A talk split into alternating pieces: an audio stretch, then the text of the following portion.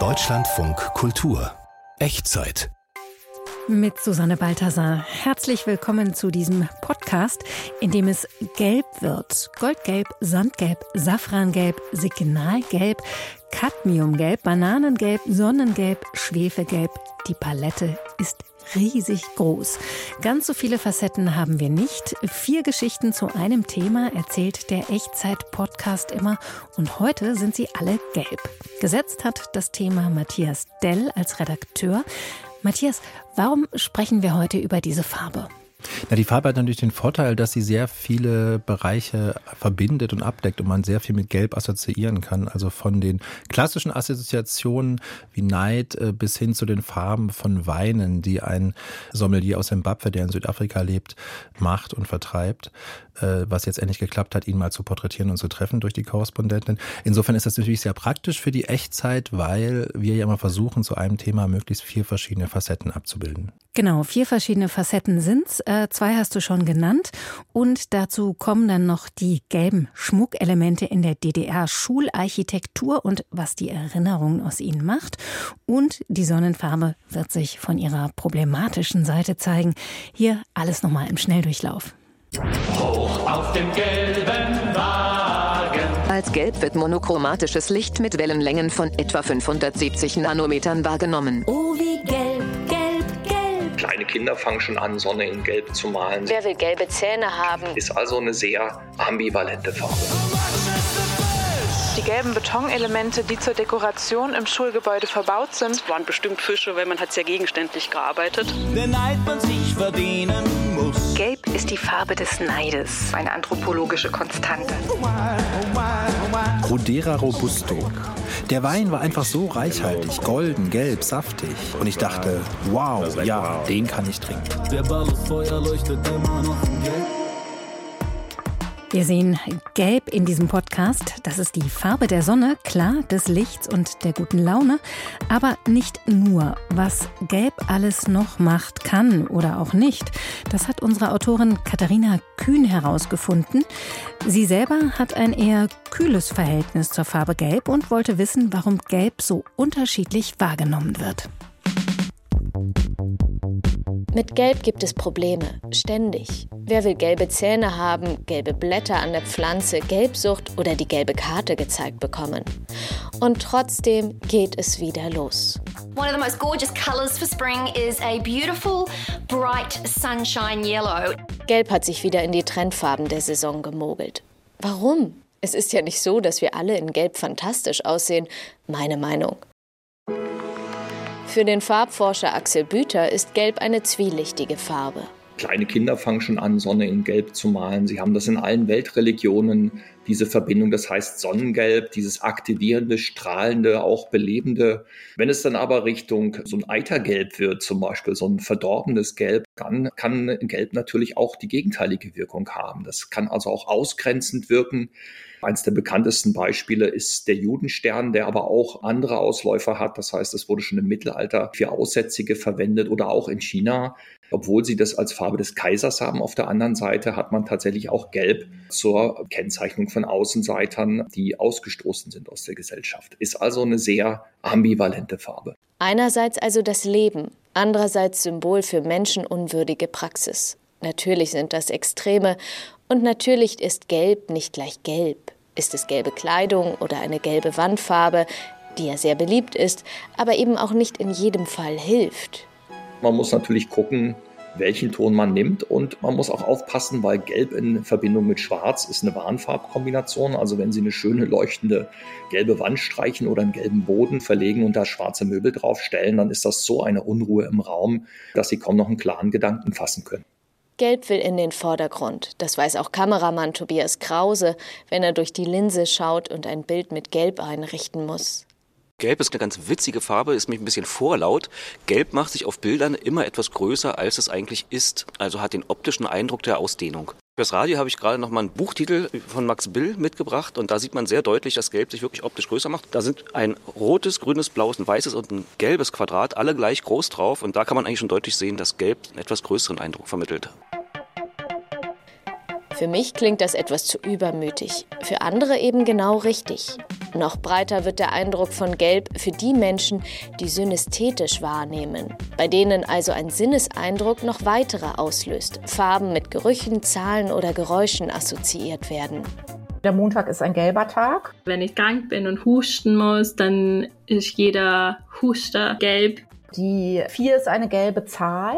Und auch die Jahrhunderte, also das 14. Jahrhundert zum Beispiel ist gelb. Bei Gelb kommt bei mir ein relativ hohes Pfeifen, was ich, wenn ich ein Stück machen möchte, dann würde ich das mit Piccoloflöten ausdrücken. Je nachdem, wie viel Rotabmischung noch drin ist, kommt ein bisschen Oboe dazu. Je nachdem, wie intensiv das Gelb ist, ist eben auch der Ton intensiver. Bei mehr Weißabmischung ist der Ton leiser. Und das klingt eigentlich oft sehr schön. Sollen Sie also diesen Frühling wieder gelb tragen? Nur so viel sei gesagt. Das amerikanische Bewerbungsportal resume.io hat mit einer Umfrage herausgefunden, wie oft Bewerberinnen und Bewerber mit gelber Kleidung eine Jobzusage bekommen haben. Gerade mal 32 Prozent. Aber immerhin waren das noch mehr als die drei Prozent, die es mit Braun geschafft haben. Gelb sticht braun beim Vorstellungsgespräch. Die vielen Facetten der Farbe Gelb sind damit aber noch nicht ausgeschöpft. Gleich werden wir gelb vor Neid.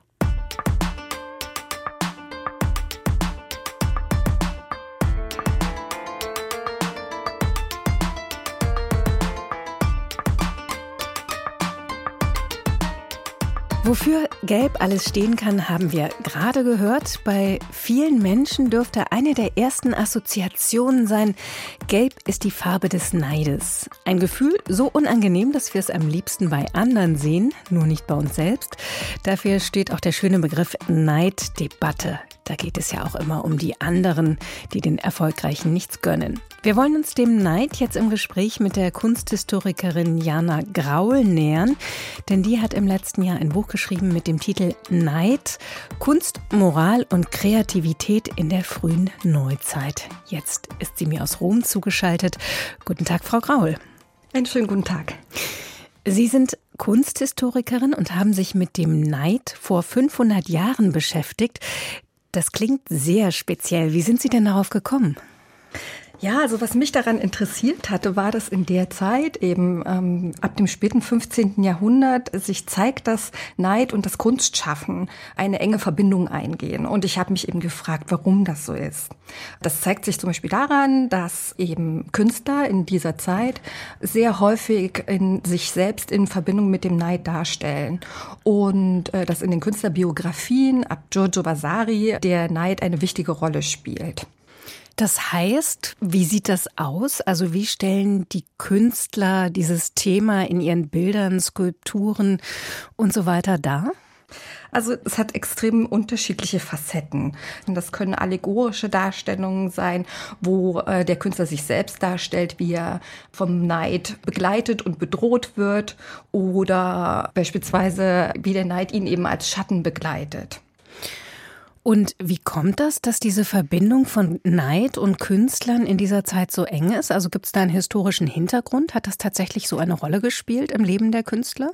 Genau davon ging man eben auch erstmal aus. Und ich fand das aber so ein bisschen erklärungsbedürftig oder beziehungsweise überzeugte mich das nicht ganz. Die Tatsache, dass so häufig also adressiert wurde in den Bildern und auch in den Texten, erschien mir nicht unbedingt ähm, der Grund dafür zu sein oder überzeugend zu sein, dass es auch mit der sozialen Wirklichkeit zusammenhängt. Und genau diese Frage wollte ich klären, das wollte ich besser verstehen. Und es gibt eben in der Zeit ein Werteideal, das würden wir ins Deutsche mit Tugend übersetzen. Das heißt Virtus, also hat viel mehr Facetten Facetten, zum Beispiel eben auch was wie Schöpferkraft.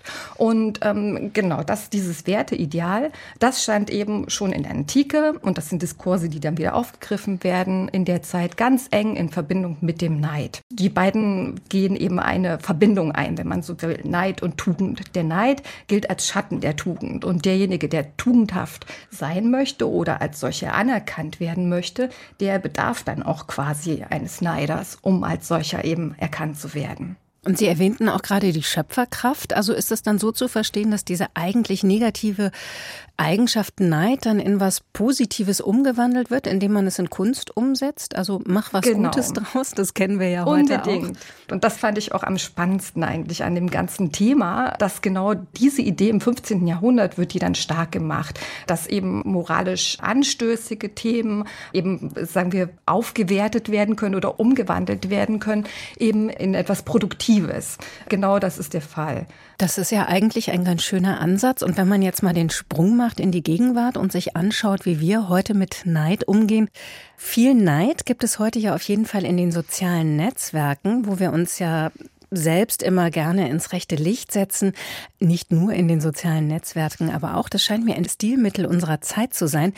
Würden Sie sagen, dass wir in Zeiten leben, in denen Neid eine große Rolle spielt? Es ist belegt, dass es sich um eine anthropologische Konstante handelt. Aber eben, was wir unter Neid verstehen, ist auch nicht dasselbe, was vor 2000 Jahren äh, unter dem Begriff verstanden wurde. Das ändert sich einfach, was man auch als Neid bezeichnet. Und die Erkenntnis, sagen wir mal, der Emotionsforschung der letzten 20 Jahre ist vor allen Dingen die Tatsache, dass eine Emotion häufig thematisiert wird oder gar nicht, nicht unbedingt ähm, aussagekräftig darüber ist, wie sehr präsent sie ist ist. Also es gab Forschungen zum Beispiel über die Vereinigten Staaten ähm, in der zweiten Hälfte des 20. Jahrhunderts, wo der Neid überhaupt nicht ähm, adressiert wurde, als Begriff kaum vorkam, die gezeigt haben, dass im Gegenteil ähm, das gerade ein Verschweigen sozusagen einer sehr verbreiteten Emotion ist, also gewesen ist in dem Fall. Was würden Sie denn sagen? Also Sie haben gesagt vorhin, der Neidbegriff hat sich verändert im Laufe der Zeit. Man versteht immer etwas anderes unter Neid. Wenn Sie jetzt mal die Zeit, die Sie erforscht haben, also die frühe Neuzeit, den Neidbegriff da mit unserem Neidbegriff heute vergleichen, was würden Sie sagen? Wie hat er sich verändert? Der Begriff in der Zeit, auch in der Zeit selbst, ändert sich kontinuierlich. So war es beispielsweise in der früheren Zeit im 15. Jahrhundert so, dass er stark überlagert war mit Ideen wie Habgier beispielsweise und Geiz. Und im 16. Jahrhundert, da gibt es eben dann konkrete Definitionsversuche. Und da spielen eben äh, Gedanken rein oder lassen sich Gedanken greifen wie der Neid. Allein das ist Neid, wenn man jemandem etwas missgönnt, was man selber für sich gar nicht braucht. Äh, wenn man das für sich selbst braucht, dann ist es schon wieder sowas wie Selbstliebe. Und eine Kontinuität, die sich feststellen lässt, ist sicherlich diese Verbindung von Forderungen eben nach sozialer Gleichheit oder Gerechtigkeit. Die findet sich letztlich schon in der antiken politischen Theorie und Philosophie immer in Verbindung mit diesem Neidbegriff, auch wenn diese Begriffe, wie gesagt, teilweise wirklich viele, viele andere Dinge abdecken, wie Hass oder Geiz oder Habgier. Das ist ein sehr breites Feld sozusagen. Und trotzdem gibt es Kontinuitäten, die wir heute auch greifen können, eben beispielsweise die Debatte nach sozialer Gerechtigkeit, nach Gleichheit. Nur, dass es auch damals, wie vielleicht auch heute, schon jeweils zwei Seiten einer Medaille gab, zwei Facetten gab. Eben einmal die Seite, die behauptet, Gleichheit führt zu Neid oder Ähnlichkeit führt zu Neid und die andere, die das Gegenteil behauptet. Mhm. Und würden Sie sagen, es gibt was, was wir heute aus dem Umgang mit Neid in der frühen Neuzeit unter Künstlern, was wir heute daraus lernen können? Aus der Geschichte lernen ist immer schwierig, aber ähm, ich denke, ein Element, was mir sehr sympathisch ist in der Zeit, ist eben diese Idee, den Neid produktiv zu machen. Also äh, sich einmal seiner eigenen Grenzen und Schattenseiten äh, eben bewusst zu sein und sich klar darüber zu sein, dass man letztendlich gar nicht so anders ist als die anderen und genauso Abgründe hat. Und auf der anderen Seite ist äh, genau ein Element, was ich ganz vergessen habe, ist der Humor, es mit Humor zu nehmen und zu versuchen, eben entweder es scherzhaft produktiv zu machen oder eben auch insgesamt produktiv zu machen, den Neid, anstatt die destruktive, die zerstörerische Seite zu bedienen. Neid hat also auch positive Seiten, sagt die Kunsthistorikerin Jana Graul, Expertin für den Neid unter Renaissance-Künstlern. Fast 500 Seiten hat sie dem Thema gewidmet. Neid, Kunst, Moral und Kreativität in der frühen Neuzeit heißt ihr Buch. Vielen Dank, Frau Graul. Vielen Dank für Ihr Interesse.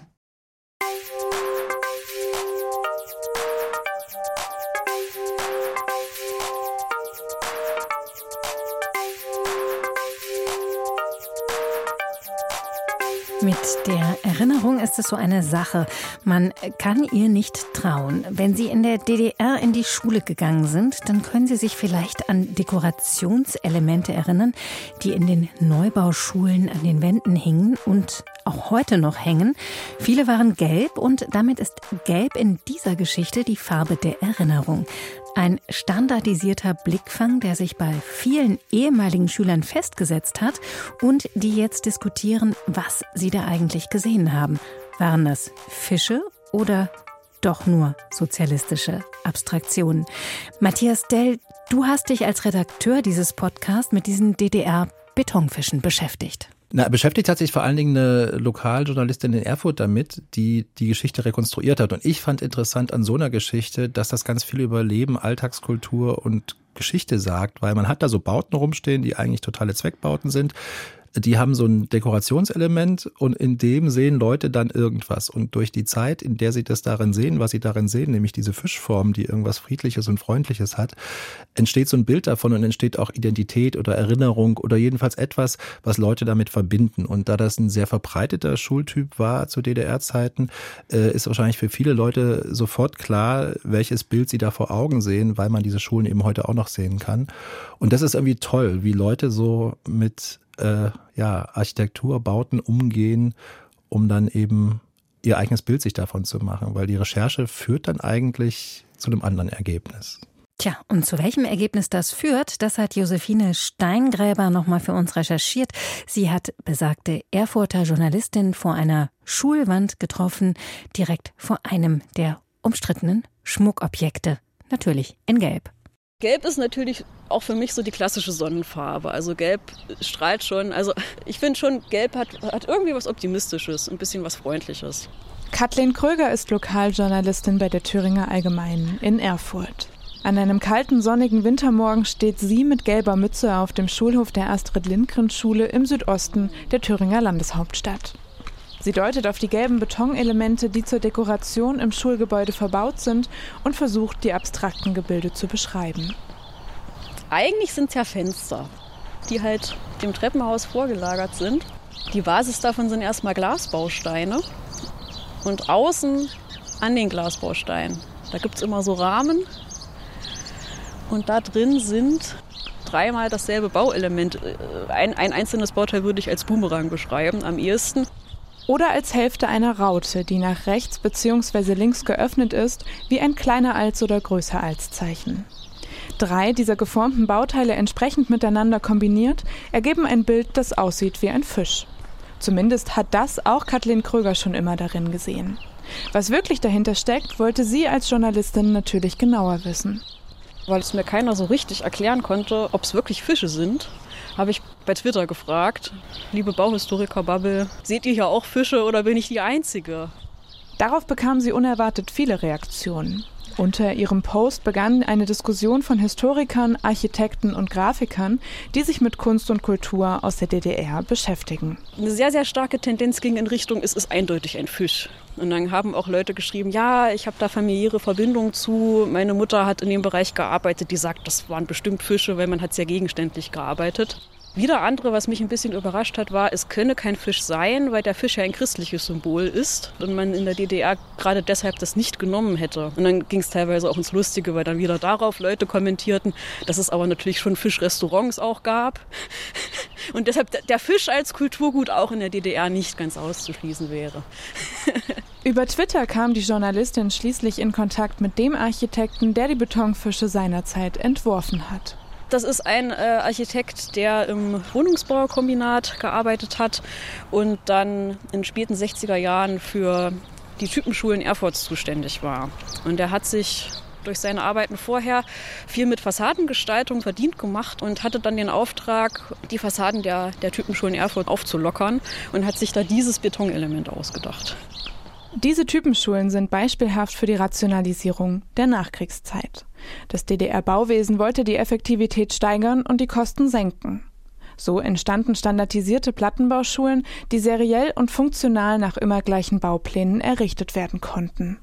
Und da ist in Berlin äh, Mitte der 60er Jahre die Entscheidung gefallen, dass man dem äh, damaligen VEB Hochbauprojektierung Erfurt, später dann das WBK Erfurt, den Auftrag gibt, die Typenschule für die DDR, die zentrale sozusagen zu entwickeln und auch die Fertigungstechnik dafür zur Verfügung zu stellen. Der Bauhistoriker Marc Escherich erklärt, dass mit den typisierten Schulbauten auch die staatsideologische Idee von Bildung umgesetzt werden sollte.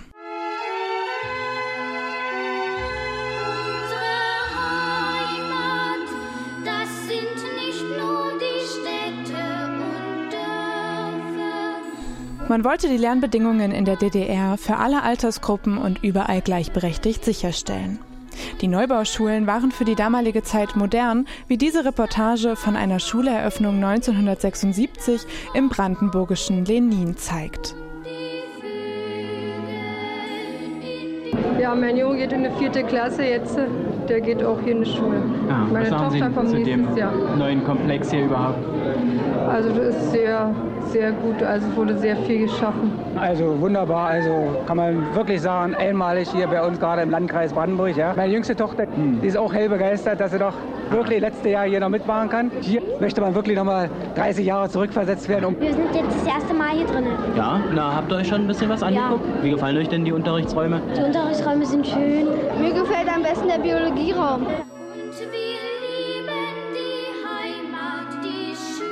Das Erfurter Modell war seinerzeit weit verbreitet. Etwa die Hälfte aller DDR-Schulen wurden so gebaut. An vielen Orten sind sie heute noch gut erhalten. Die Typenschule Erfurt, wenn man drauf guckt, hat die immer so ein bisschen an den Flieger erinnert. Manche haben auch von einem, von einem äh, Erfurt-Flieger sogar gesprochen. Die Tragfläche vorne, wenn wir bei diesem Bild bleiben wollen, das war der Normalklassentrakt. Dann gab es einen Verbinderbau und dann wie so ein kleiner Klumpen hinten dran der Fachklassentrakt für Chemie, Physik, Mathe, Fremdsprachenkabinett und so weiter. Anfangs noch im schlichten funktionalen Bauhausstil gestaltet, bekamen die Typenschulen in den 70er Jahren ein postmodernes Upgrade zur Dekoration. Abstrakte, aber dennoch bildhafte Gestaltungselemente wurden zum Trend, erklärt der Erfurter Bauhistoriker. Und in dem Zusammenhang äh, kommt es dann zu der berühmten Gestaltung mit den sogenannten Betonfischen in den Treppenhäusern. Die gab es übrigens nicht nur in Gelb, sondern auch in anderen Farben. Als der Erfurter Architekt Markus Bastam jüngst eine DDR-Typenschule in der Thüringer Landeshauptstadt sanieren sollte, wollte er die Schmuckelemente besonders hervorheben und gab ihnen mit den Farben Grün und Orange einen neuen Look. Ja, wir haben uns äh, natürlich für die Erhaltung dieser Elemente eingesetzt, weil die natürlich ein Zeitzeuge sind aus der Entstehungszeit dieser Schulen. Ja, ich sag mal, wir können es uns aus verschiedenen Gründen nicht leisten, solche Dinge einfach zu ignorieren, geschweige denn abzureißen. Was auch zeigt, dass sich der Umgang mit der DDR-Architektur gewandelt hat. Die bunten Betonfische an der Erfurter Grundschule erinnern heute erwachsene Menschen an die eigene Schulzeit und daran, wie Menschen sich ihre eigenen Bilder von Gestaltung machen. Die Journalistin Kathleen Kröger musste bei der Lösung des Rätsels nämlich erfahren, dass der Architekt, der sich die markanten Formsteine ausgedacht hatte, die Fischform nicht im Sinn hatte. Anders als alle anderen. Er hat gesagt, naja, eigentlich waren es direkt nachdem, nachdem sie geliefert wurden, waren es eigentlich sofort Fische. Und da hat er, hat er sehr gelacht und hat gesagt, naja, eigentlich sind es keine, aber wenn alle Fische drin sind, sind es halt welche. Und eine Schule muss, ist ja jetzt kein Gefängnis, da kann man ja auch was Dekoratives dran machen. Ähm, sodass er, glaube ich, äh, damit leben kann, dass man es als Fisch bezeichnet. Und ich hatte den Eindruck, er freut sich da schon drüber.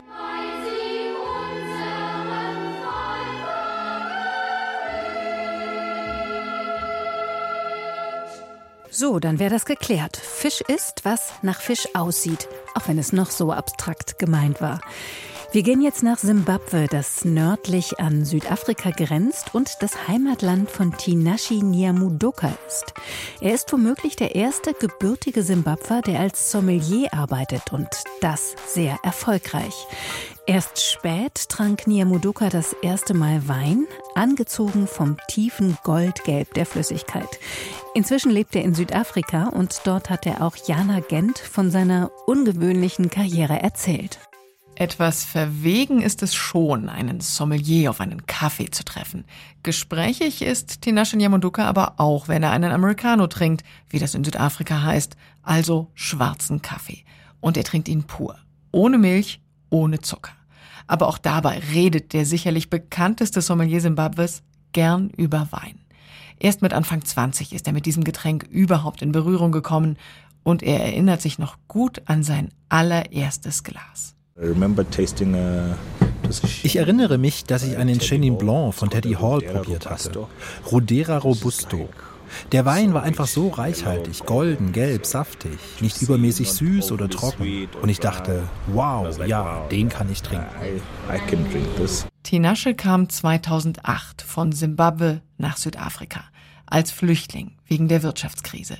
Er arbeitete erst in einem Supermarkt und kam eher zufällig an Jobs in Restaurants. Die aber entpuppten sich als beinahe schicksalhaft, weil er dort Wein für sich entdeckte. Was mich fasziniert, war zu sehen, wie die Leute bei einer Flasche Wein sitzen und darüber so viel reden. Woher kommt der Wein? Wie schmeckt er?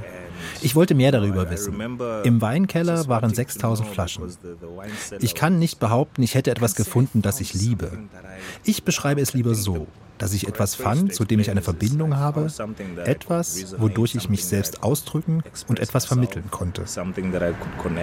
Mit Ende 20 hatte er sein Talent unter Beweis gestellt. Er hat inzwischen zahlreiche Wettbewerbe gewonnen. Er ist Sommelier, aber er wird auch als Juror eingeladen, auch nach Deutschland übrigens. Seine Meinung zählt, wenn Weinratgeber geschrieben werden. Dabei war es gar nicht so einfach, seiner Verwandtschaft zu Hause in Simbabwe zu erklären, was er eigentlich beruflich macht. Es war großartig sagen zu können, ich bin Sommelier. Als ich das Freunden und Familie erzählt habe, fragten sie, Sommelier, Somalia, was meinst du? Das war lustig. Jahrelang hat Tinasche geübt, um die richtigen Worte zu lernen. Tagelang hat er auf Märkten gestöbert, um den Geruch, um die Farben von Obst, Gemüse und Gewürzen förmlich einzusaugen. All das hat ihm geholfen, um Weinaromen zu beschreiben. Genau das ist sein täglich Brot, wenn er professionell Wein testet. Bei Weißwein schaue ich auf die Farbe. Ist der klar, ist der gelblich oder golden? Damit hat man die ersten Hinweise auf Art und Qualität des Weins. Dann schwenkt man das Glas und riecht. Gibt es Fruchtnoten oder zusätzliche Aromen? Man nimmt einen kräftigen Schluck, schmeckt und schluckt. Wie ist die Säure? Ist er süß oder trocken? Ist er salzig oder bitter? Ob er aber schmeckt, das hängt von jedem Einzelnen ab. Aber nur Sommelier sein, das war nicht genug für den 37-Jährigen. Er stellt inzwischen seinen eigenen Wein her, vermarktet und bewirbt ihn. Kumusha ist der Name. Das ist Shona, die Sprache, die in Simbabwe gesprochen wird. Kumusha heißt Zuhause. Der Begriff bedeutet ihm viel. Selbst Wein, erzählt er, führt ihn zurück nach Simbabwe. When I was doing my wine exams, the blind tasting, als ich bei den Weinprüfungen Blindverkostungen gemacht habe, nahm ich ein Glas und roch. Das erste, was ich dachte, war, etwas erinnert mich an meine Kindheit auf dem Dorf in Simbabwe. Ich rieche Majanje. Das hat mich an zu Hause erinnert. Das war ein Chardonnay. Wann immer ich Majanje rieche, ist es Chardonnay. Majanje ist eine süße Wildfrucht, die im südlichen Afrika verbreitet ist. Geformt wie eine Mandarine, aber mit einer glatten, festen Schale. Gelb, orange, ja, bis hin zu braun ist ihre Farbe. Ähnlich vielfältig sind die Weine von Kumusha. Neun verschiedene macht Tinasche. Er klingt zufrieden, wenn er darüber erzählt. The brand has grown. Like my first bottling was what 1200 bottles. Kumusha ist gewachsen. Wir hatten mal 1200 Flaschen. Nach dem Winter in diesem Jahr werden wir 200.000 Flaschen abfüllen. Das Ganze hat sich von einer Art Hobby zu einem echten Geschäft entwickelt. Man ahnt es. Tinashe Nyamunduka ist ein Hansdampf, denn Familienvater zu sein, dazu noch Sommelier und auch noch Wein herzustellen und zu vermarkten, das reicht ihm immer noch nicht. Er trinkt auch gern Kaffee, erzählt er bei dem Americano und hat beschlossen, auf dem Land seiner Großmutter, zu Hause in Simbabwe, Kaffee anzubauen. Auf fruchtbaren Böden und unter der gelb-goldenen afrikanischen Sonne. Gelb, golde Sonne, gold, gelber Wein. Wir sind von Neid gelb geworden und haben noch von vielen anderen Nuancen der Sonnenfarbe gehört. Jetzt ist dieser Podcast vorbei. Wenn Ihnen die Echtzeit gefallen hat, abonnieren Sie uns oder empfehlen Sie uns weiter. Ich empfehle noch unseren Serienpodcast Radio Telefunke und jetzt auch mich selbst. Mein Name ist Susanne Balthasar. Vielen Dank fürs Zuhören und tschüss.